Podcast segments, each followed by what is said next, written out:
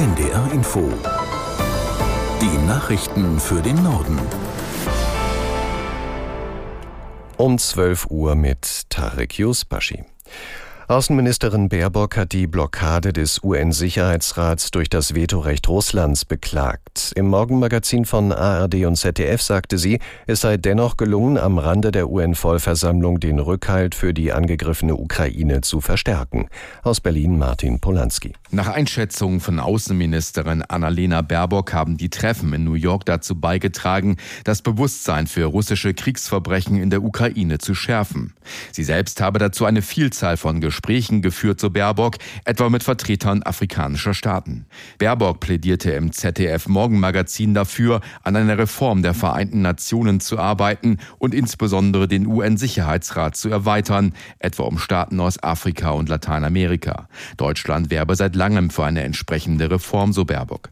Bei russischen Luft- und Artillerieangriffen auf die Ukraine sind nach ukrainischen Angaben zwei Menschen getötet und mindestens 18 verletzt worden. In der Hauptstadtregion und in vier weiteren Gebieten sei es zu Stromausfällen gekommen. Aus Kiew Rebecca Barth. Es ist das erste Mal seit sechs Monaten, dass die Ukraine wieder Schäden an ihrer Energieinfrastruktur zu beklagen hat. Das teilte der Netzbetreiber Ukrenergo mit. In mehreren Regionen wurde die Strom- und Wasserversorgung nach einem massiven russischen Raketenangriff teilweise unterbrochen.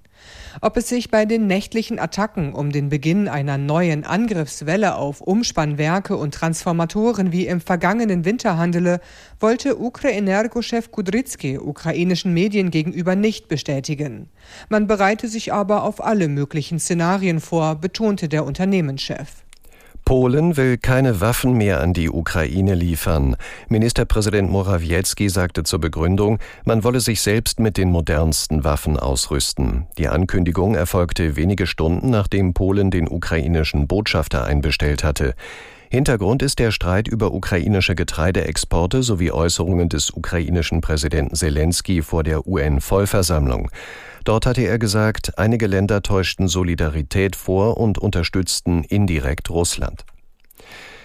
Die Bundesländer haben dem Kanzleramt Vorschläge für schnellere Genehmigungsverfahren und weniger Bürokratie gemacht. Das Ganze ist Teil des Deutschlandpakts, den Kanzler Scholz angekündigt hatte. Aus Berlin berichtet Jan Krümpel. Bund und Länder sind sich in einem großen Punkt auf jeden Fall einig. Es muss vieles schneller laufen, beispielsweise bei neuen Bahnstrecken, Windrädern oder Wohnungen. Bürgerinnen und Bürger sollen insgesamt früher in bestimmte Pläne einbezogen werden. Bei kleineren oder auch ähnlichen Projekten könnte man vielleicht sogar ganz auf komplizierte Genehmigungsverfahren verzichten.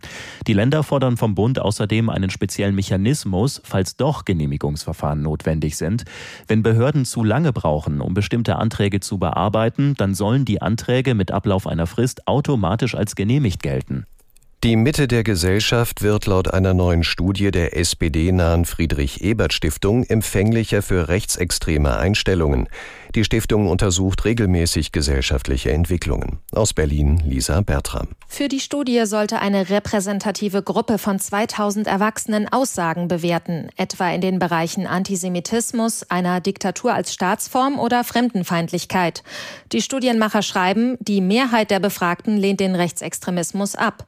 Aber einzelne Punkte haben eine hohe Zustimmung bekommen. Etwa jede vierte Person hat zugestimmt, wenn es heißt, die Ausländer kommen nur hierher, um uns unseren Sozialstaat auszunutzen.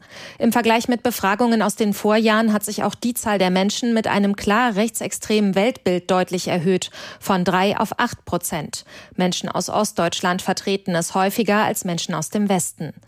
Die Studienautoren schreiben außerdem von einer Trendumkehr. Rechtsextreme Einstellungen gehen bei Älteren zurück und nehmen bei Jüngeren zu. Das bayerische oberste Landesgericht hat die Verurteilung von Fußballer Jerome Boateng wegen Körperverletzung und Beleidigung gegen seine Ex-Freundin aufgehoben. Es gab der Revision des Ex-Fußballnationalspielers und auch der von Staatsanwaltschaft und Nebenklage statt und verwies das Verfahren an das Landgericht München zurück. Dort muss der Prozess nun neu aufgerollt werden. Grund für die Urteilsaufhebung sei vor allem die fehlende Neutralität des Vorsitzenden Richters. Das waren die Nachrichten.